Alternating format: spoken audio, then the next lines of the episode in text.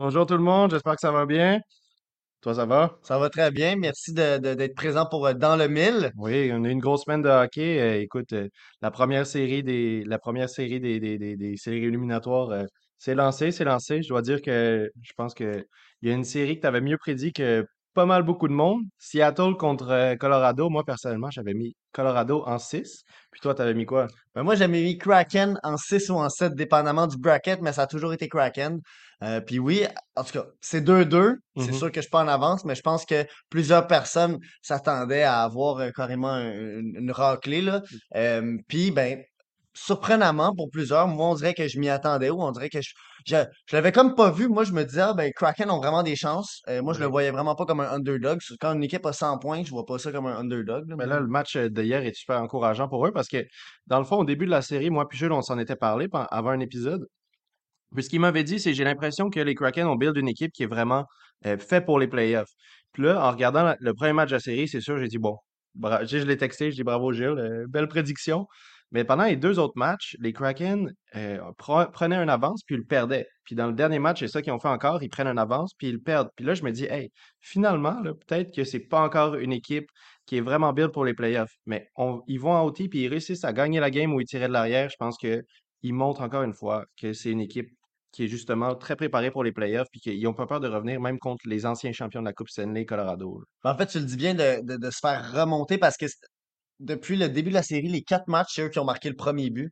Euh, Puis, c'est genre d'affaire, un match comme hier, c'est encourageant, c'est vrai, parce que s'ils sont capables de garder l'avance, de garder justement cette, cette, la mentalité ou le momentum, même si tu as McKinnon, euh, McCarr, tu sais, de l'autre bord, Rantanen, Ouais. qui sont des gros canons, euh, au final, si tu es capable de garder ton avance, garder le score, garder le jeu serré, je pense que euh, ça, ça peut aller en leur avantage. Puis, tu sais, hier, je pense que c'était un des bons commentaires des analystes de TVA Sport de dire que McKinnon, en troisième période, c'était la première fois qu'il était capable de prendre la vitesse en zone Ouais. neutre. Il a été capable de le faire une ou deux fois. Être capable de ralentir ce joueur-là puis de pas lui donner de l'espace pour prendre la Ouais. vitesse, c'est exactement comme ça que tu le ralentis. Parce que ce gars-là, un peu à la McDavid, puis même des fois, je te dirais quasiment meilleur, il est capable de prendre une vitesse et un contrôle de la rondelle qui, partir. qui, ouais, qui il, il laisse tout le monde derrière. Puis Ah. un autre aspect que le Kraken, sincèrement, je pense qu'on sous-estime, c'est Matty Beniers. Euh, ce joueur-là, bon, déjà, son draft year, je me rappelle en 2021, on l'aimait beaucoup, Ben oui. mais on savait peut-être pas à quel point ce joueur-là allait. Tu sais, parce qu'il jouait dans, dans la NCAA, il Ben, avait l'air un adulte, un peu comme Kobe Butler, là, Ouais, ben, Barlow, beaucoup euh, l'impact. je- On sait à quel point le ceiling est haut, mais moi, euh, ce qui m'a, euh, je, je dirais pas surpris, mais ce qui, ce qui, ce qui a été au, début de saison, ce qui a été remarquant, c'est à quel point est-ce qu'il y a eu un impact vite dans son équipe. Tu sais, on, je savais qu'un jour, ce serait un gars qui aurait cet impact-là, mais d'arriver puis d'avoir ça à sa première saison, c'est ça que j'aurais pas dit à 100% que c'est certain que ça allait être ça. J'aurais dit, hey, un gars qui, comme même comme lui, qui prend son temps puis qui a besoin d'un petit peu de temps pour s'adapter à la LNH, c'est totalement normal.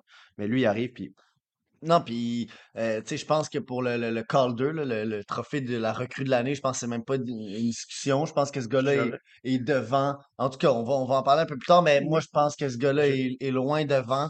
Je suis Euh, d'accord avec toi, mais j'aurais quand même, j'aurais quand même mention d'honneur à euh, Logan Thompson qui s'est s'est battu beaucoup pour euh, ouais, avoir ce trophée-là aussi. là. ouais, non, Logan Thompson, oui, mais c'est juste dans le sens, quand tu regardes qu'est-ce qu'il a fait, Ouais, ouais, puis justement, quand il continue, bon, je sais que ça compte pas pour le, le vote du je mais sais. comment il continue en ce moment dans les séries? Tu sais, c'est le genre de joueur que euh, on dirait que la, la, la, la, la puck est collée à son, à son, à son palais, à sa, à sa, Ouais, sa palette, dans le sens que il, il, il va faire des passes qui vont traverser toute la zone, puis t'es comme comment ça, ça se ramasse sur la palette de son coéquipier, ou il va juste être capable de la garder en se faisant euh, en ayant trois joueurs sur lui. C'est le genre d'affaire que c'est même pas c'est même pas rare, c'est commun dans les matchs contre Ouais, l'Avalanche. Il joue contre les meilleurs trios de l'autre bord, contre les meilleurs défenseurs, et il est capable d'avoir cet impact-là. ouais, jamais, jamais eu euh, de, de, de peur. Il est rentré avec confiance. Puis non seulement est-ce que lui, c'est ses premiers playoffs, mais c'est les premiers playoffs de toute l'équipe. tu. Ouais, Fait que ouais. t'as personne autour de toi qui. Ben, t'en as qui ont eu de l'expérience avant, mais c'est une équipe qui veut pas,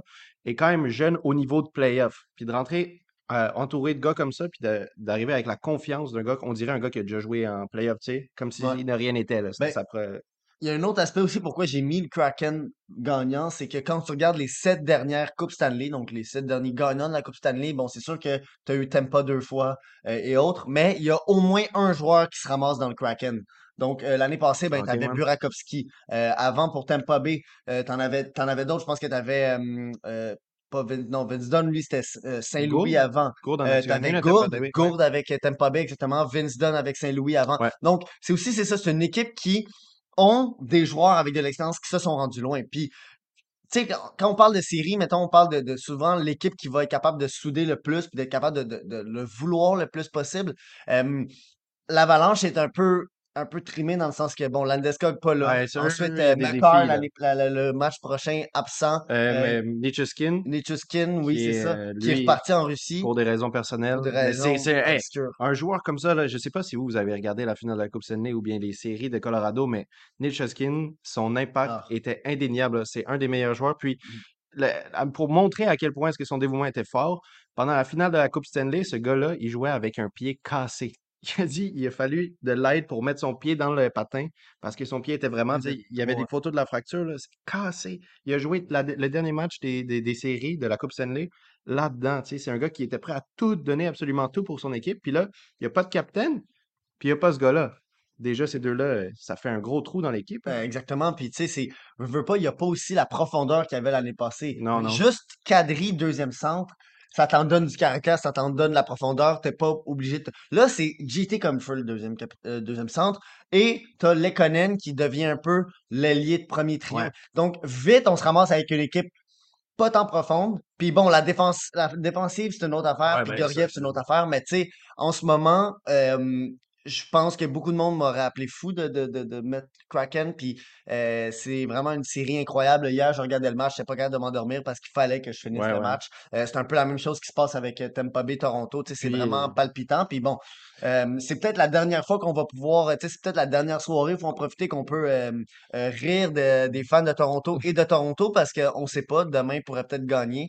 Mais ça fait quoi? Ça fait trois ans de suite, genre, qu'ils gagnent 3-1 puis qu'ils se Ouais. ramassent à se faire remonter? Mais je dois dire quand même, euh, voir une équipe canadienne, peu importe laquelle c'est, qui fait un, un- un deep run, moi, ça me fait toujours plaisir, malgré le fait que c'est les Leafs. Puis, J'ai tellement pas cet aspect-là, moi. On dirait que je m'en fous que ça soit canadien ou non. Là. Je, euh, j'ai de la difficulté à, à être pour Toronto et pour Boston, même si Boston, ben, je suis pour pour qu'on ait le 17e Boston choix. aux États-Unis, par contre. là. Ouais, mais dans le sens que c'est c'est une rivalité, mais c'est juste dans le sens, tu sais, Ben, j'aimerais ça. jamais, je pourrais jamais être derrière Toronto puis les supporter comme un root pour eux, mais euh, je te dis que le positif que je verrais s'ils gagnaient la Coupe, c'est ça. C'est que la Coupe est revenue au Canada Canada. après tant d'années. Bon. Mais, mais tu sais, il y a aussi l'aspect que euh, je veux pas, bon, euh, Toronto, c'est c'est comme euh, s'ils passent la première ronde, là, tout d'un coup, on n'a plus rien à dire Non, je sais, cette je sais. équipe-là. Donc, moi, il y a un peu cet aspect-là que j'ai comme le goût qui reste euh, éliminé en première ronde, même si ça va faire qu'on va toujours voir Tampa Bay. Mais la bon. dernière Coupe, c'est quoi? C'est 1967? Ça aussi, c'est Mais un- non, euh, ah oui, la dernière coupe de, Toronto. de Toronto, oui, ça date. Là. Ça aussi, c'est le fun comme blague. Si, C'est- s'il a, il a gagné cette année, on perd deux bonnes blagues. La Ouais, première ouais. ronde, puis la- en Puis tout la, cas, la coupe. Non, mais c'est. Il y a, il y a une affaire, tu sais, genre, on a, on a plusieurs sujets, mais je veux juste finir. le- hier, le- le- la remontée de Toronto, Ah, c'est comme un petit un, un indicatif qu'il y aurait. il y a quelque chose cette année. O'Reilly, c'est complètement Ah, lui, c'est un apport on, parle, incroyable. on parlait de Kadri à Colorado. Maintenant, eux, tu regardes leur depth au centre, puis c'est de la même qualité. O'Reilly, des fois, ils font jouer sur le troisième Ben, trio. O'Reilly, sur ton meilleur. troisième trio. C'était le capitaine des Blues quand ils ont gagné, si je me souviens bien. C'est fou! Sur ton troisième trio. Ouais, mais là, tu te ramasses avec, tu sais, Nylander, euh, Nylander, Tavares, Marner, Matthews, euh, O'Reilly, qui peuvent se ramasser sur trois trios différents. Ouais, Puis tu ensuite, t'as switcher. Matthew Nice, qui, bon, je, je sais que les fans de Toronto en parlent depuis longtemps, puis, euh, tu sais, à un moment donné, on était comme, OK, là, calmez-vous, là, les, les, les Torontois, mais Matthew Nice fait une maudite belle job, puis ça va être dur de le tasser Mais du line-up avec euh, Bunting qui revient. Ça, là, c'est un gars qui est, qui est déjà dans sa mentalité de série. Tu sais, je pense qu'ils ont bien fait quand même de le mettre euh, relativement tôt. Je pense que Game 2, c'était sa première Ben, game. parce que Bunting s'était fait Mais tasser, ouais. ouais, c'est ça, il s'est fait tasser. Mais de, de mettre un gars qui vient d'aller dans. de, de gagner, euh, ou bien d'aller en finale de, sa, de la Coupe euh, Frozen Four, d'aller. Ils ont gagné. Ils ont, bon, dans l'équipe gagnante, j'étais plus certain, je veux pas mettre de fausses non, informations, mais mais oui, qui viennent gagner la, la, la finale du Frozen Four, qui a joué deux, prolo- euh, non, 10 secondes de prolongation, 10 mais secondes de prolongation. moi, c'est ça, je me mélangeais avec. Buck Faber, mais Ouais.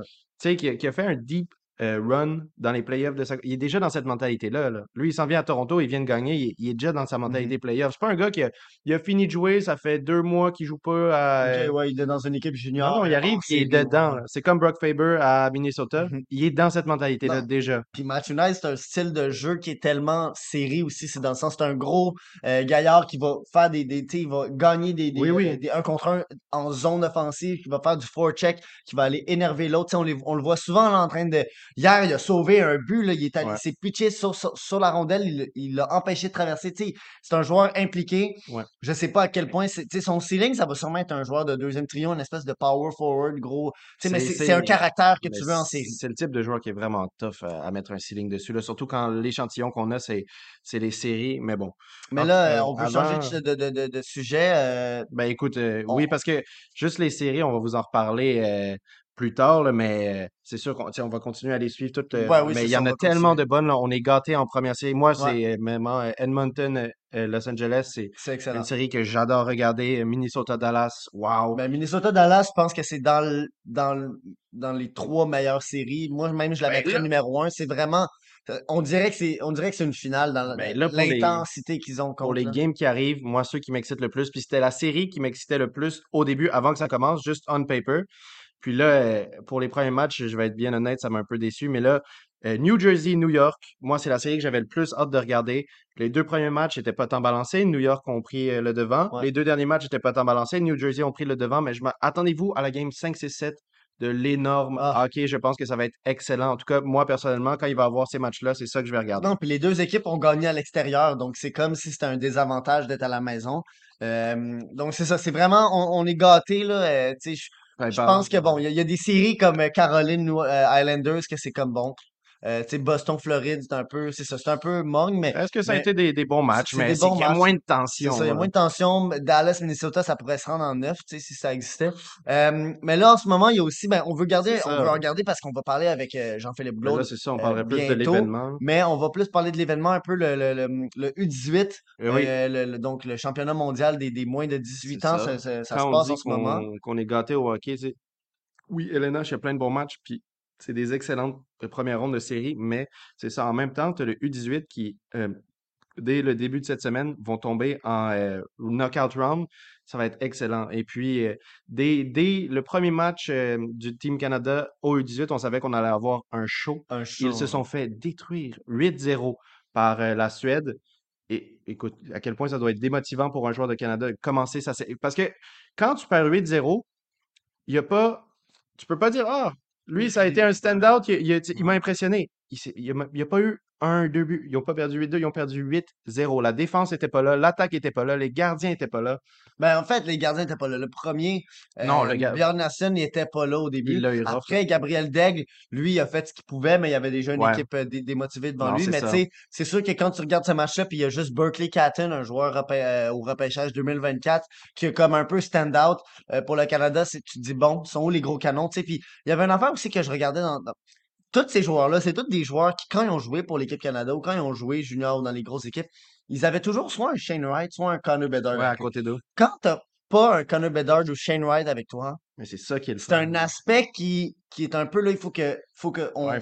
se fie à d'autres joueurs qui normalement étaient pas le centre de l'attention. Tu sais, des, des Colby Barlow. Tout d'un coup, c'est Ouais. lui le centre de l'attention. Ou tu sais, des gars un peu comme, euh, bon, moi je l'aime pas, je le dis tout de suite, euh, le joueur de, de, de Ro- Rockets, là, euh, euh, Andrew Crystal. Ok, Euh, ouais. Lui, je l'aime pas. Il y a des statistiques incroyables. Tout le monde, euh, tout le monde qui font juste regarder HockeyDB ou Elite Prospect vont capoter sur ce joueur-là.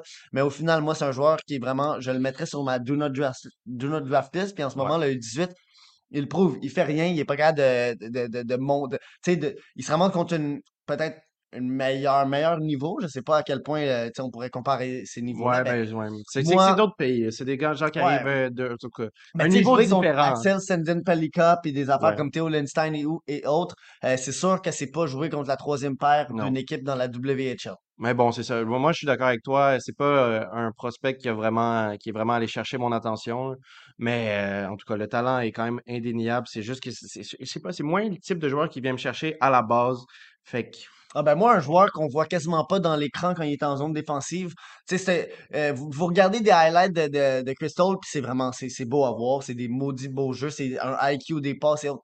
Mais dès que tu regardes des shifts de Crystal, dès qu'il se ramasse en zone défensive, il est la ligne bleue en train d'attendre la puck. ouais. Il est en train d'oublier son joueur. Tu le vois dans la zone défensive, là, il est complètement perdu. Il fait du puck watching, puis son cover passe derrière lui comme si de rien n'était.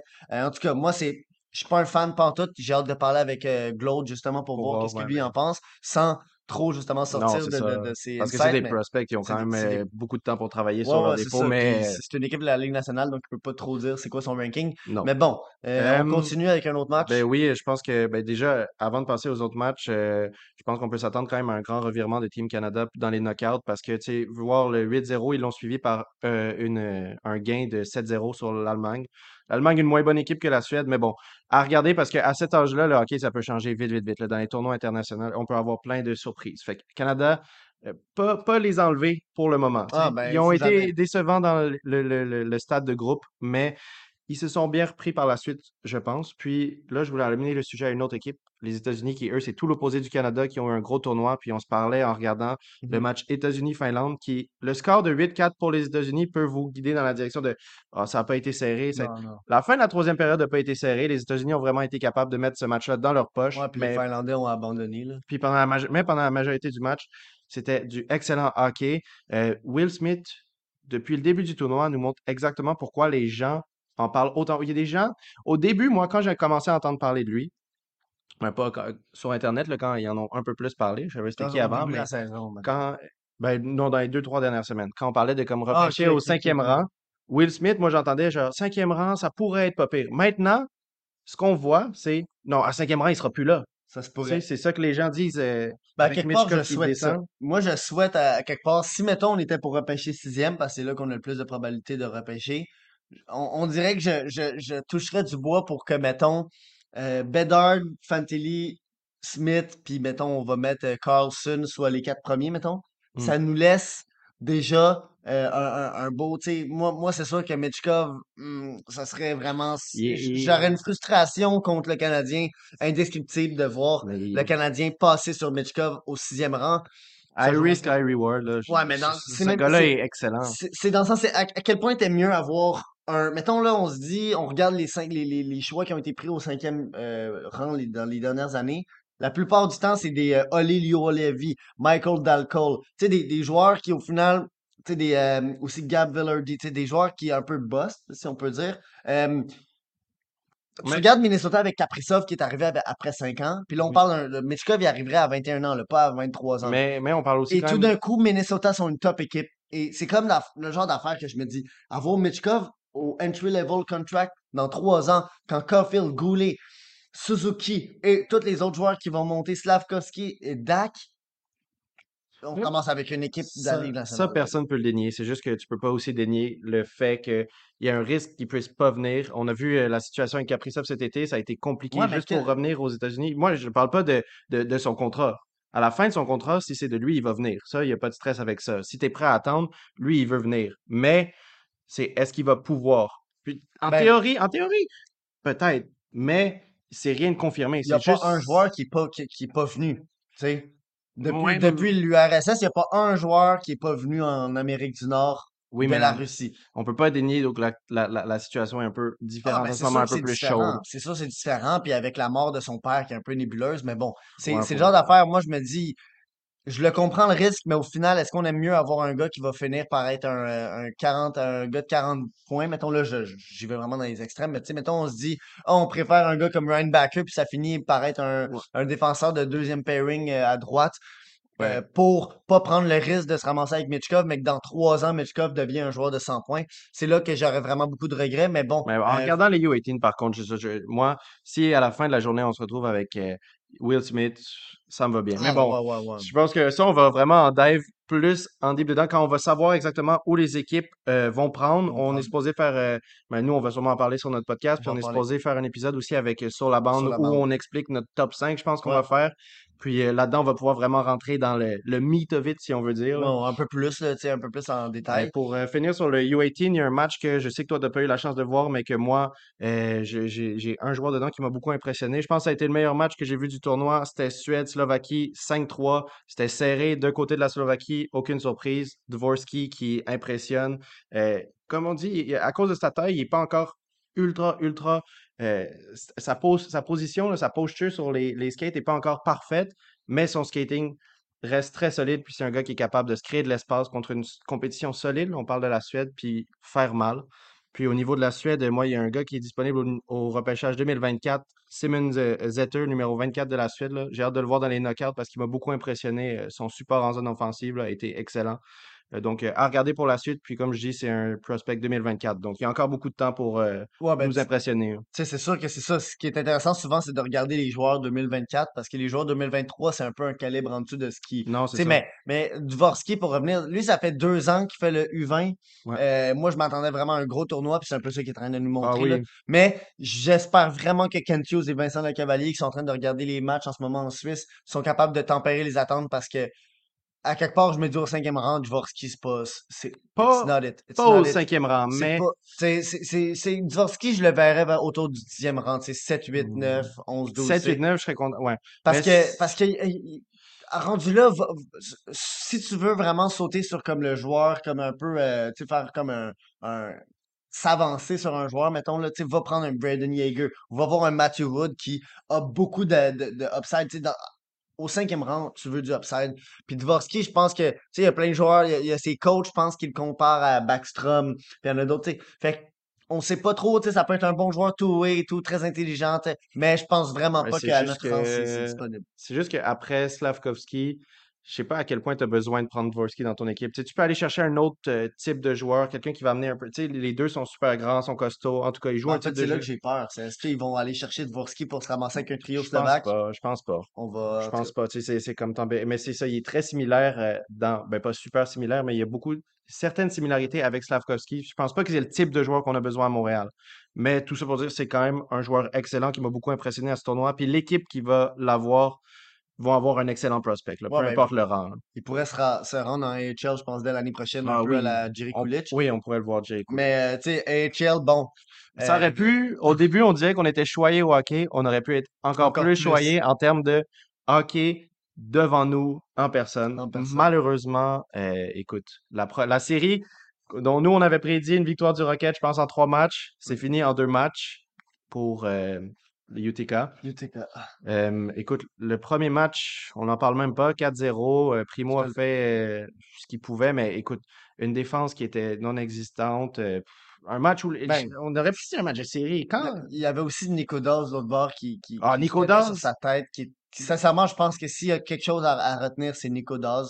Ouais. Même dans le deuxième match, c'était juste, Ah, il il était était à excellent. Il est niveau. imposant et quand il jette par terre, en tout cas, Nico Dawes, vraiment le joueur de la série. Je pense que les deux, on peut se le dire. Puis dans le deuxième match, euh, Holtz, de qui on avait dit qu'il pourrait faire mal, écoute, il rentrait dans la zone. C'est quoi son trio? Lui, c'est Walsh avec. euh, il jouait avec. euh, Holtz puis euh, Schmaltz, ça se peut-tu? Ou Schmalzer ou... euh, quoi, il jouait avec. Ah non, avec Graham Walsh Clark, beaucoup non? dans. Oui, Grant Clark, Holtz, puis souvent il, il était pair avec le, Riley Walsh en défense. Ouais. Ça faisait mal, ça faisait mal. Il se promenait comme il voulait dans la zone, puis quand Holtz avait la passe, euh, avait la puck, il a passé à un endroit, on s'y attendait même pas.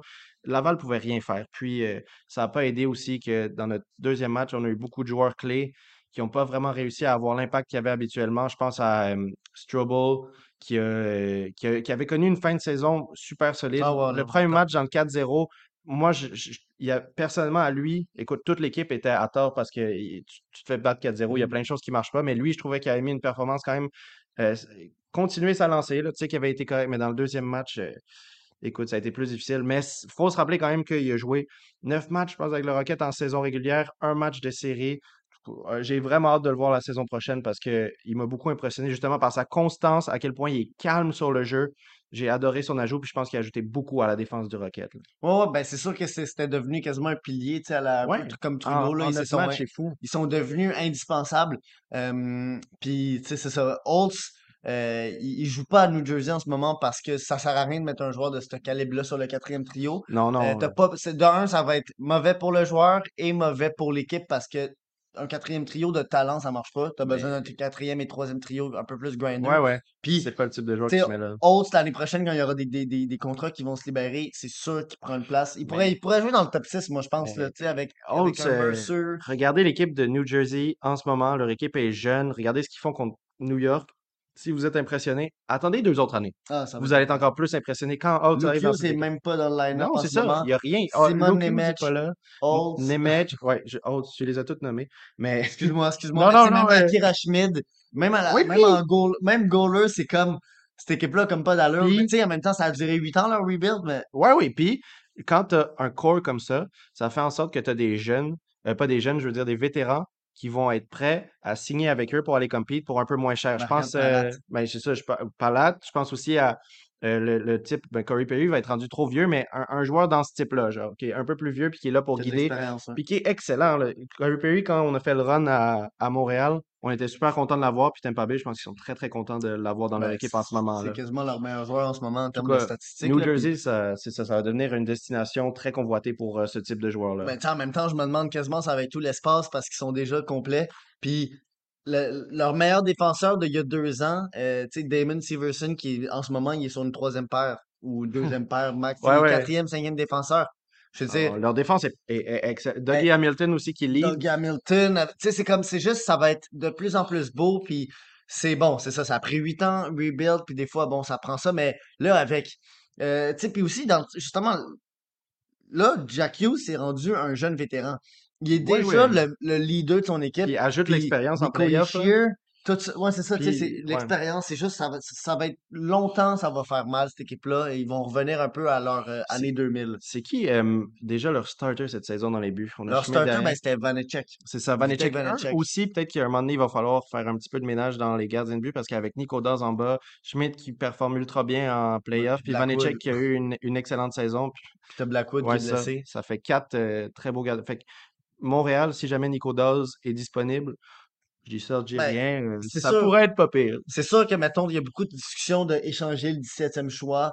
Euh, je sais pas quoi penser parce que c'est sûr que si on fait un trade à la DAC, c'est intéressant. Mais après, est-ce qu'il y a un joueur du style de DAC ou euh, pas du style, mais tu sais, de, de, de son, son genre de contrat? On peut penser à un Marco ouais. Rossi, on peut penser à un Alex Newhook, on peut penser à des gars de même, mais est-ce que, est-ce que Rossi et Newhook valent vraiment un 17e choix en ce moment? Je sais pas, c'est des, le contrat aussi, des il va falloir que, leur donner après. Là, t'as ben, pas de entry-level contract, il va falloir les non, mais payer. c'est ça, mais tu sais, maintenant, tu regardes ça, puis il va, il- en ce moment, ces deux gars-là peuvent pas demander beaucoup. Alex Newhook, Non, bon, il, est- ça. il est un peu mis à, tu sais, il est caché un peu par justement ces stars-là devant, mais en même temps, Colorado, Mais ils vont peut-être pas abandonner sur ce gars-là tout de suite parce qu'ils auront besoin d'espace, ils auront De ce besoin de que cap. j'ai, de ce que j'ai vu, je, je pense, moi, à ma prédiction personnelle, en tout cas, on- encore une fois, on en discutera plus, plus en profondeur quand on, on aura une picture plus claire de ce qui arrive. Mais à ma prédiction pour le moment, c'est que pour l'année prochaine, euh, euh, Colorado fasse de, font de l'espace pour New Hook. Puis essaie de le re-signer pour un, peut-être un bridge deal, Un un peu de. 2-3 ans, un peu moins cher. Ouais, moi, à mon avis, Colorado vont prendre le gamble sur, son propre, sur leur propre gars. Quand- ils l'ont Ouais. aussi,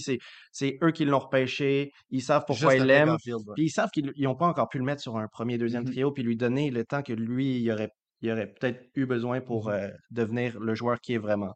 Avant de finir l'épisode d'aujourd'hui, parce qu'il nous reste pas très longtemps, je voudrais apporter votre attention sur un événement, encore une fois, un événement de hockey qui va se passer euh, pour la semaine, qui a déjà commencé hier. À Saint-Hyacinthe encore, dans la catégorie QM18, c'est toutes les meilleures équipes du Canada, tous les champions QM18 du Canada qui se retrouvent à Saint-Hyacinthe pour la Coupe TELUS. Euh, donc, ça a commencé hier, ça a commencé fort. Euh, je vais vous dire un peu nos équipes euh, québécoises en ce moment. On a Séminaire Saint-François, le Blizzard, Le et puis Saint-Hyacinthe, les champions euh, QM18 du, du, euh, du Québec. Si vous vous rappelez le premier épisode, on avait montré des petits clips. Oui, Euh, Saint-Hyacinthe, les Gaulois, c'était Caleb Desnoyers qui devrait sortir dans le top 3 cette année euh, ouais. de la Un LGMQ. excellent joueur. Euh, puis après, ben, on a pour le Blizzard, on peut nommer. Ben, en fait, euh, Gaulois aussi, on a Émile Guité, mais sinon pour le Blizzard, on a Louis, plein. ouais. Louis Alex Tremblay, on a McKinnon, Euh, donc, il y en a plusieurs. Il y Ouais. a Dufour et Mais en tout cas, je suis très heureux de vous annoncer que les deux équipes euh, qui représentent le Québec ont commencé en force. Le Blizzard, c'est une équipe euh, de laquelle peut-être on s'attendait un petit peu moins, mais nous, de ce qu'on avait vu et de ce qu'on s'était fait dire, c'est une équipe qui, qui, qui, qui, qui se bat très, très fort, Mhm. qui lâche pas, puis qui est là pour gagner à chaque fois. Puis leurs deux premiers résultats, ils ont montré exactement ça. 5-2 hier. Et puis aujourd'hui, c'est ils ont gagné C'est 7-2.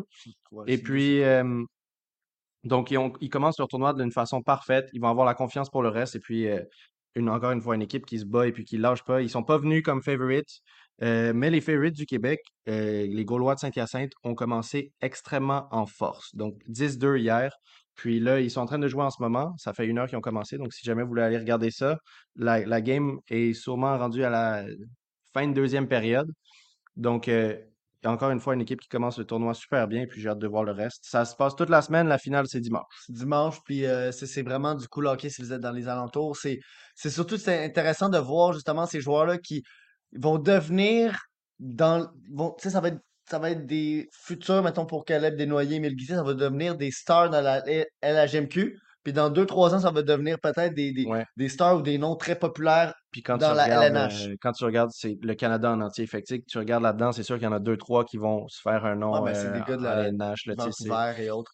Donc, euh, tu sais, je pense qu'il y a l'équipe de Saskatoon autres. Donc, c'est vraiment, non, c'est super le fun. Excellent, euh, là. mais, hum, tu sais, bon, on a, on a des, des empêchements qui fait qu'on peut pas y aller, mais c'est sûr qu'on serait allé si on pouvait. Ouais, mais on garde, on garde à jour, on, On garde jour, ça, on regarde puis, ça, euh, puis on se tient ah, écoute, bonne chance à toutes les équipes dans le tournoi, là. Je pense que les Gaulois ont- sont vraiment bien partis pour Ouais, ouais. remporter ça. Ça serait le fun de l'avoir deux années d'affilée gagné en Québec. L'année dernière, c'était Magog euh, avec euh, on Alex? Durocher. Euh, Je pense Magog? qu'on l'avait perdu en Ah, finale. On Bon, ben, perdu en finale, mais en tout cas, ils sont allés deep quand même. Ils sont allés deep, ils sont allés en finale, c'était avec Alex Durocher, puis le- le- le- l'entraîneur, ben, c'était Stéphane Robida, qui Oui, est qui est rendu des assistant. euh, défenseurs. ouais, qui était. Euh, donc, euh, non, c'est ça, c'est, veux, veux pas, c'est du monde de qualité qui sont là. Ouais, ouais, Mais euh, ben, sur ça, c'est ça, regardez. Bonne, euh, bonne série, on se voit la semaine prochaine. Euh, semaine prochaine, on a notre premier invité, euh, Nathan Darvaux. ouais. Ça va être un petit 15 minutes en deuxième partie. On Ouais, va y ça, parler, on on va aller un peu plus en profondeur. Tu sais, ça fait deux fois qu'on le reçoit sur Sur la bande. C'est ça, vous avez sûrement vu les épisodes de Sur la bande, euh, présentation, un peu sa carrière, son évolution. Nous, on va rentrer un petit peu plus deep dans quelques sujets. On Ouais. vous annonce ça On euh, va essayer de prendre un autre semaine. angle. Ouais, Euh, ça va être bien intéressant. Puis nous, on a bien hâte de l'avoir, notre premier invité. Ouais. Puis euh, sur ce, merci encore une fois à tous les gars de Sur la bande. Regardez sur les réseaux. Maintenant, on commence à mettre des clips. On vous met l'horaire pour la semaine prochaine. Il y a Mhm. plein de belles choses qui arrivent. Instagram, Twitter, Facebook, tout s'active. On essaie de pour Ouais, les écouter Spotify avec vos oreilles à la place Il y des a du yeux. monde, c'est vrai, qui sont, euh, qui sont sur Spotify. Donc, c'est ça, on essaie de rendre ça un peu plus, euh, de, de- de pousser ça, puis d'être un peu plus partout. Ouais, Puis, euh, c'est ça, les gars de sur la bande, ils ont plusieurs projets aussi, donc on ouais. va les laisser vous en parler. Mais sur ça, Des belles choses qui arrivent. Merci à Claude en coulisses. Et sur ça, bonne soirée. Ouais, merci d'avoir écouté. Merci.